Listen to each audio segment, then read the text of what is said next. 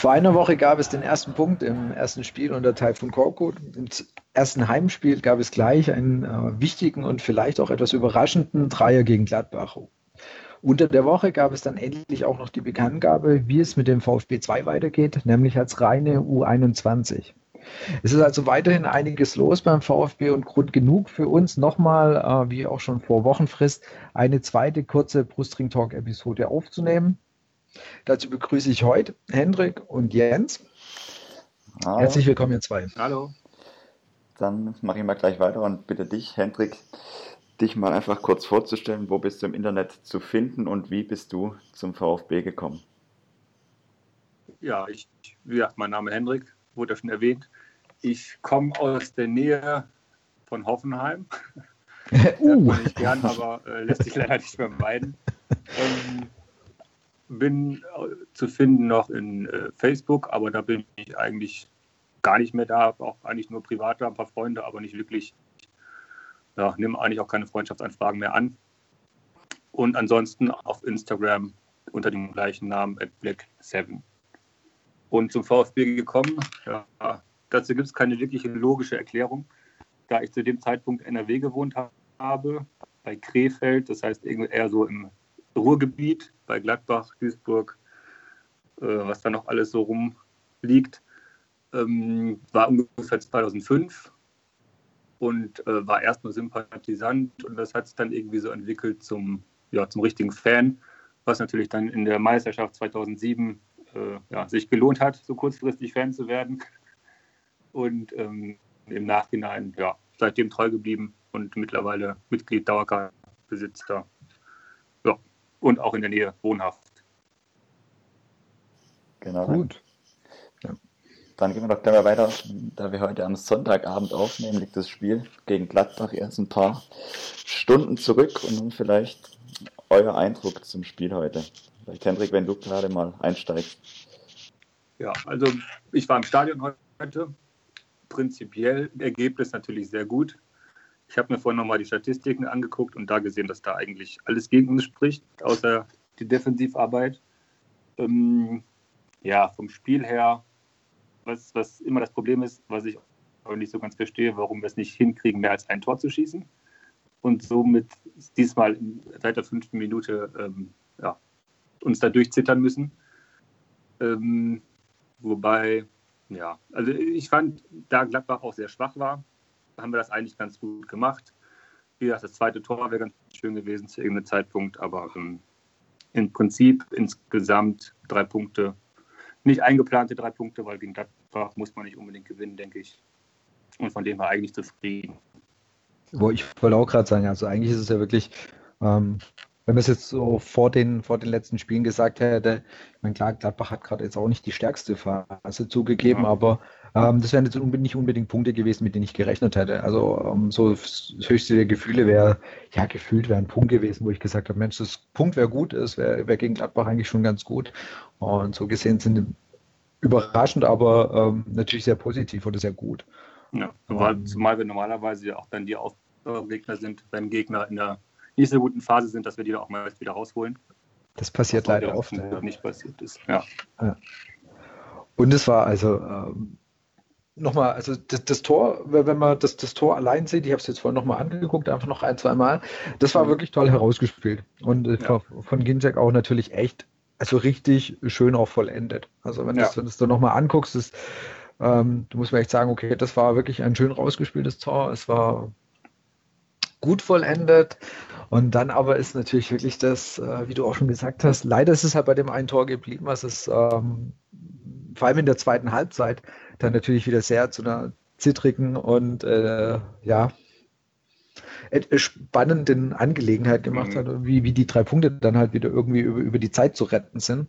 Ja. Es hat zum Glück funktioniert. Das hat dieses äh, Jahr schon relativ oft relativ gut funktioniert, dass wir ähm, so knappe Spiele eigentlich äh, irgendwie noch durchgekriegt haben. Es gab ja einige, gerade 1-0, ähm, 2-1, irgendwas in der Richtung und die, die dann noch irgendwie durchbekommen haben. Das ist eigentlich recht erstaunlich. Ja. Und da äh, eben auch wirklich positiv hervorzuheben, auch wenn es natürlich nicht immer hundertprozentig gut aussieht, aber generell die steht, egal ob jetzt unter Wolf oder unter Koko, die, die ähm, Defensive steht relativ gut überraschenderweise heute Bartstuber nicht von Anfang an, obwohl er fit war. Aber das hat, hatte ja Korkut schon so ein bisschen, fand ich, in der, in der Pressekonferenz ja angedeutet, dass äh, der vermutlich, also dass er jetzt keine Einsatzgarantie hat, was ich auch okay finde. Ja, zumal er Ende des Jahres vermutlich sowieso wieder seinen Hut nimmt. Genau, also wenn, wenn, wenn, ja, es ist nicht unwahrscheinlich. Also ja. Ähm, wenn, wenn, du das im Hintergrund nimmst und sagst, okay, ich will halt halbwegs dann eine, eine, eine, eingespielte Abwehr vielleicht haben, mit der ich dann vielleicht auch nächstes, äh, nächste Saison noch weiter planen kann. Und es spricht da nichts dagegen. Und die haben es jetzt nicht unbedingt schlecht gemacht, die Jungs. Also, wie gesagt, das war, das, das war echt okay. In der Punkt, dass Korkut auch kein Freund davon ist, Pavard auf rechts hinten zu stellen und dann bleibt halt die Alternative in der Innenverteidigung, dass zwei Leute, also Kaminski und Badstuber in dem Fall heute draußen sitzen. Wobei halt, heute wieder Beck, Beck auf rechts. Ja, ich sag ja, aber wie gesagt, Pavard, Pavard will, er, will er wohl nicht als, als Rechtsverteidiger nee, bringen. Ist ja auch vernünftig so. Also ich finde ihn da auch verschwendet. Ich finde ihn da in der Mitte genau. besser.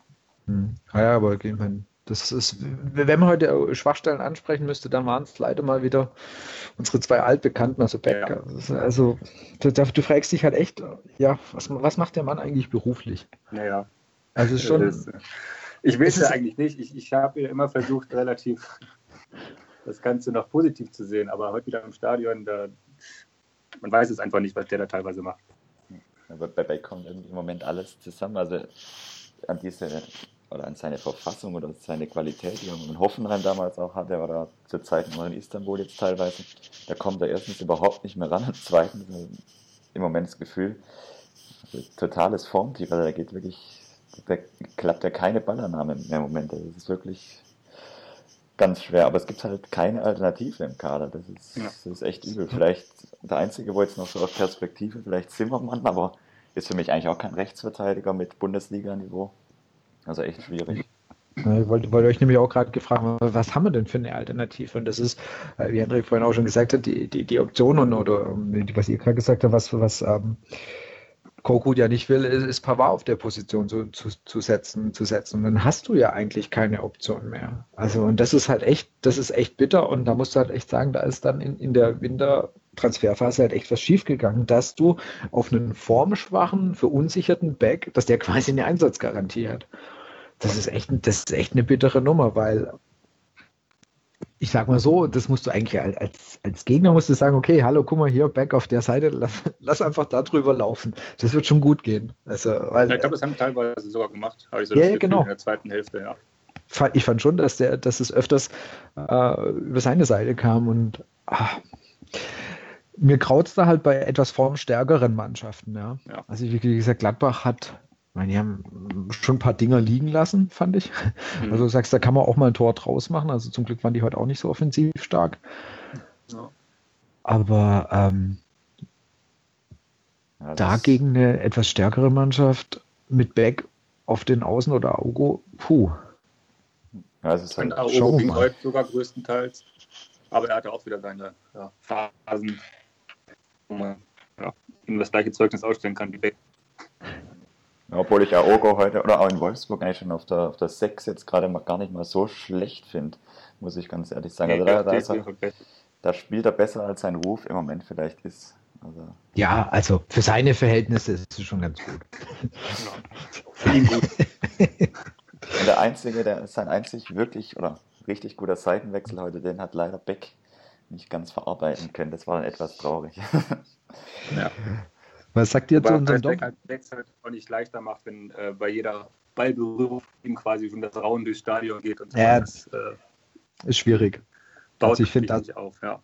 Also ich finde, da sollte man und ähm, auch das, das finde ich immer einfach sehr, sehr wichtig. Weil während dem Spiel äh, wird kein Spieler, wird die Mannschaft einfach nicht irgendwie angepfiffen oder ausgebucht. Das geht einfach nicht. Das kannst du danach meinetwegen machen, ja, wenn nach 90 Minuten alles scheiße war, hm, dann kannst du deinen Frust rauslassen, aber bitte doch nicht während den 90 Minuten. Und das ist egal, ob das jetzt Beck, Aogo oder wer auch immer ist. Ja, das geht ja, einfach richtig. nicht, weil damit verunsicherst, wie du gesagt hast, damit verunsicherst du die Leute. Das bringt ja nichts. Also ähm, ich habe ich hab fast das, mir tut der Kerl im Moment fast ein bisschen leid, weil ja. Ich glaube nicht, dass er mit Absicht die Bälle da wegspringen lässt oder die Der kann es eigentlich mal eigentlich. Also das, das will ich jetzt ja. niemand unterstellen, der für den VfB oder generell Ey. auf dem Platz steht. Da, da geht einfach im Moment irgendwie nichts zusammen. Das ist ganz ja. schwierig. Ich glaube auch für ihn ganz persönlich eine schwierige Situation. Er ist ja auch Profi ja. genug, um das wahrzunehmen, dass es halt nicht läuft bei ihm persönlich im Moment. Ja, und das ist halt wirklich, ihm würde wahrscheinlich eine Pause gut tun, aber du, du kannst ihm die Pause nicht geben. Weil ja, das wird, das wir die Punkte zu wichtig dringend. Ja. Ähm, ich hatte vorhin gerade schon ähm, die Frage ange angesprochen oder gerade äh, versucht einzuwerfen und dann waren wir doch noch bei Beck. Ähm, wie fandet ihr unseren Doppelsturm? Ich war positiv äh, überrascht. Also nicht überrascht, aber ich, ich sag mal, die erste Halbzeit zumindest haben die das echt gut gemacht da vorne. Ähm, irgendwann merkt man dann beim Ginzek immer, dass da so die Laufbereitschaft ein bisschen zurückgeht, hatte ich heute das Gefühl. Aber im Prinzip, die beiden da vorne drin, kommt immer natürlich auf die gegnerische Abwehr ein bisschen an. Aber die haben das nicht, nicht schlecht gemacht. Also auf jeden Fall besser als dieser Einmannsturm. Und äh, ja, wo dann die, auf die Flanken quasi angewiesen bist von außen, die aber nicht vernünftig kommen.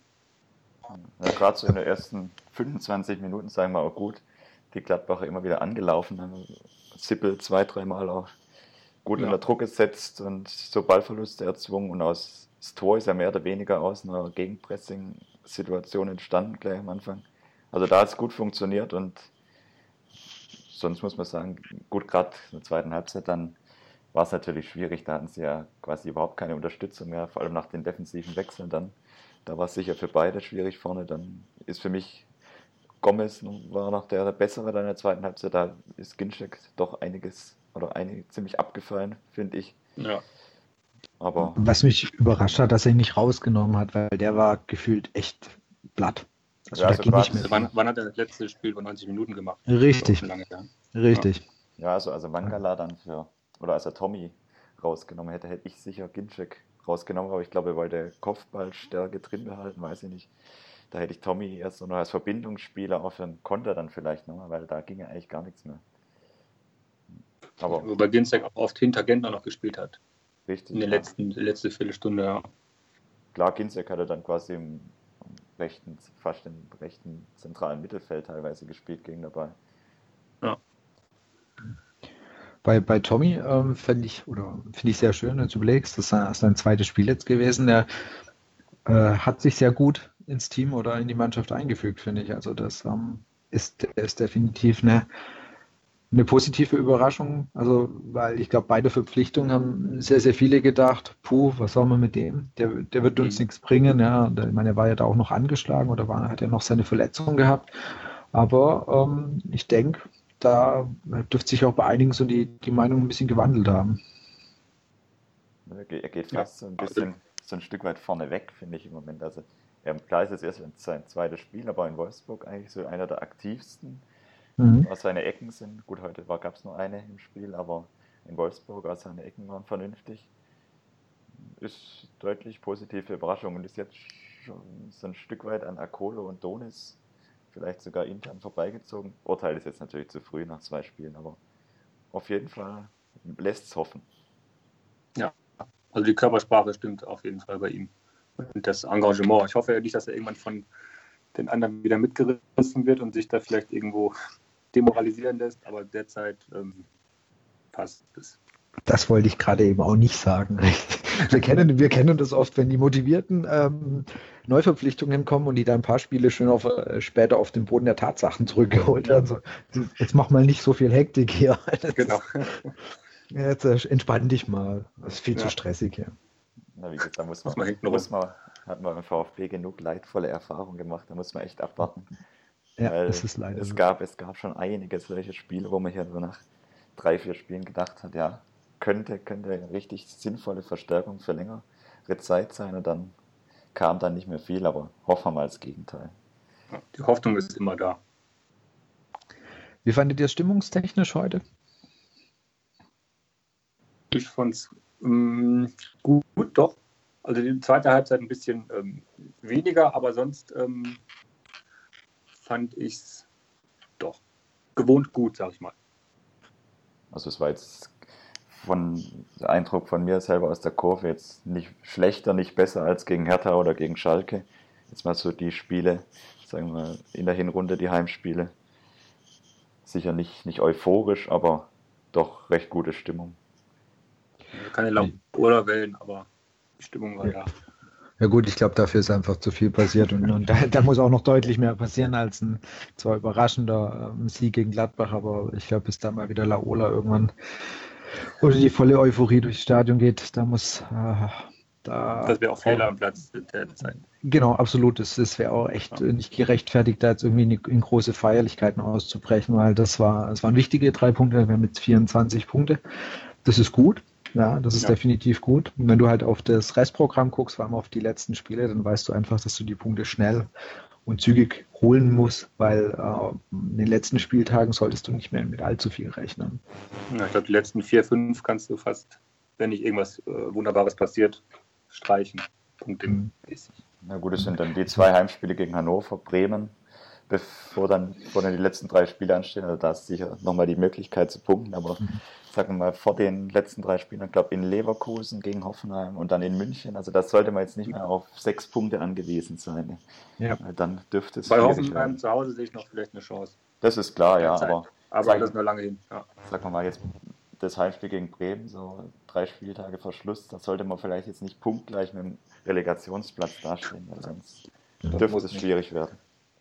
Aber das sind halt die wirklich ganz wichtigen Spiele gegen, gegen die direkten Konkurrenten. Also das sind halt die, wo die Punkte her müssen. Und da haben wir uns schon mit Mainz echt selten dämlich angestellt, weil wenn du siehst, sie haben, Mainz hat, glaube ich, den letzten, letzten zehn oder elf Pflichtspielen, die haben zwei Spiele gewonnen. DFB-Pokal und Bundesliga gegen uns. Und das ist halt echt, das, das schmerzt schon noch immer. Und du denkst, mhm. also das ist wirklich unnötig und äh, weil die kriegen sonst echt nicht viel auf die Kette. Ja. Dann gab es ja eben die Woche auch noch, weil wie gesagt, irgendwie ist ja aktuell beim VfB echt richtig, richtig viel los. Ähm, die lang erwartete Entscheidung, wie es im Nachwuchsbereich, wie es mit, der, mit dem VfB 2 weitergeht. Und ich denke, die Entscheidung war überraschend, weil viele hatten wirklich, denke ich, mit der Abmeldung gerechnet, also so wie mhm. sich das auch entwickelt hat. Aber aus der U23 mit eben ein paar Zusatzspielern, die, die älter sind, die erfahrenen, ähm, es wird eine U21 und es soll eine reine U21 werden. Und Thomas Hitzesberger wird auch noch Direktor von dem Nachleistungszentrum. Mark Hinle wird neuer Trainer in der neuen Saison. Andreas Hinkel wird ähm, seine, seine Trainerausbildung machen. Ich denke, das Ergebnis, wie gesagt, hat viele überrascht, positiv überrascht. Und ich denke, es ist nicht die schlechteste Lösung. Aber es ist natürlich eine Frage, musste das so leider von der Kommunikation musste das so relativ unglücklich laufen, weil äh, es einfach für, für, für Trainer, äh, Hinkel hat selber gesagt, also er hätte gerne etwas früher eine Entscheidung gehabt, also hat er kurz davor gesagt. Und natürlich auch für die Spieler, weil ja einige gewechselt sind, weil sie einfach gesagt haben, wir wissen nicht, wie es weitergeht. Das war wahrscheinlich so der unglückliche Part in dem Teil. Das, ja, auf, das auf jeden Fall. Ja, das, Henrik, mach du. Ja. okay. Äh, also definitiv der, der, unglücklichste Part an dieser ganzen Geschichte ist äh, die Kommunikation im Vorfeld gewesen. Was jetzt äh, daraus wird, Prognosen ist natürlich immer schwierig, aber ich denke auch, dass das so ähm, vom Gefühl her die beste und sinnvollste Lösung ist. Ja, was daraus wird, wird man sehen, was die Herren da oben draus machen. Aber auch mit äh, Hitzelsberger als Direktor und so denke ich einfach mal, dass das schon was geben kann spannend wird halt auf jeden Fall zu sehen, wie lange geben sie dem Ganzen ähm, Zeit. Also das heißt, weil ich denke, ein Abstieg, also jetzt ein weiterer Abstieg wäre echt hart. Ja.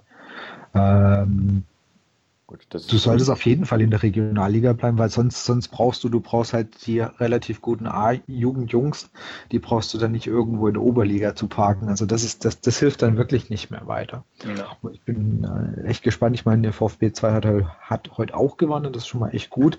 Ich hoffe einfach, dass die es packen, da drin zu bleiben. Und das ist natürlich dann für die für die Spieler ist das echt, ähm, also quasi mit einer rein U21 in der Regionalliga oder ich weiß nicht, was die Ziele sind, ob sie schon sagen, wir wollen eigentlich auch irgendwann mal wieder hoch, ähm, dazu bestehen, das ist schon eigentlich ist ganz gut.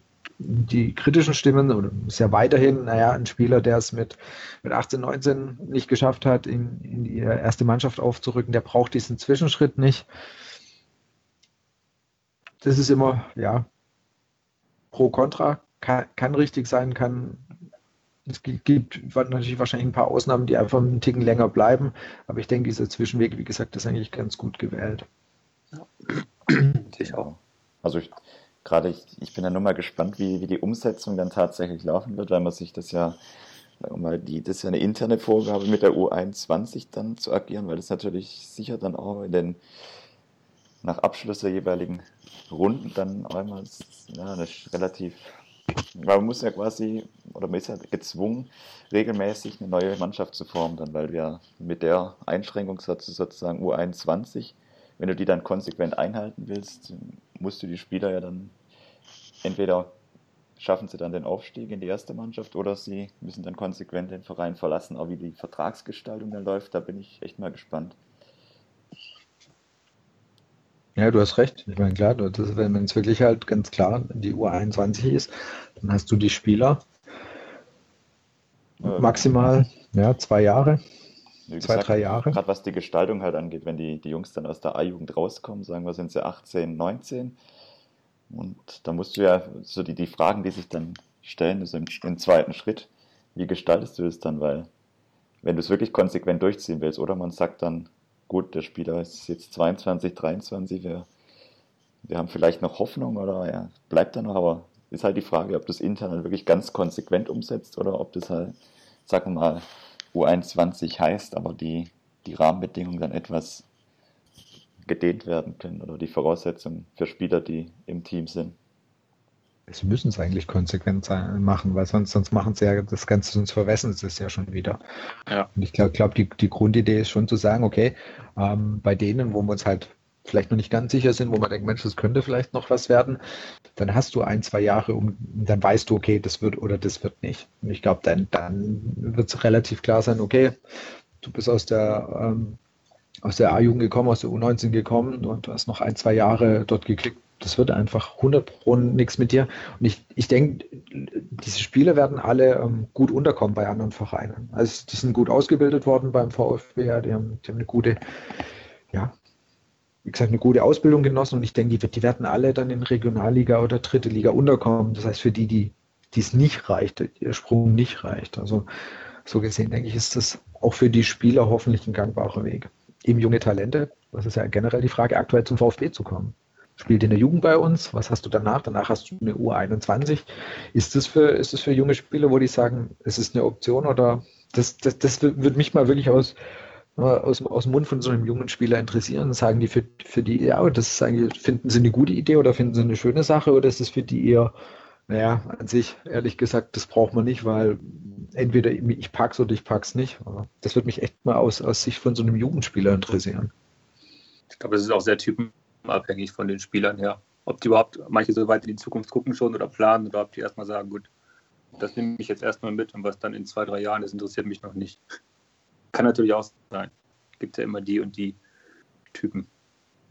Die Frage ist halt, gerade wenn du jetzt mit Ambitionen aus der A-Jugend kommst, ob dann Regionalliga, ob das, ob das die richtige Bühne ist, um sich da weiterzuentwickeln, ist die, ist die Frage. Ich denke mal, diese U21 wird vor allem für Spieler geeignet sein, die halt aus der A-Jugend kommen und denen vielleicht zum Sprung einfach dieser, der Weg zum Profi, vielleicht diese Erfahrung noch ein Stück weit fehlt, die nicht direkt aus dem Jugendbereich den Sprung schaffen in die erste Mannschaft und so vielleicht mit ein, zwei Jahren Erfahrung Regionalliga gegen Profimannschaften dann vielleicht auch körperlich noch zulegen oder einfach von der Spielintelligenz, je nachdem. Und dann vielleicht noch so nach, im Nachhinein den Sprung dann hochschaffen denke mal, die, diese ganz ambitionierten Jungs, die aus der A-Jugend hochkommen, die werden diesen Zwischenschritt wohl nicht machen. Muss man abwarten, wie sich das entwickelt.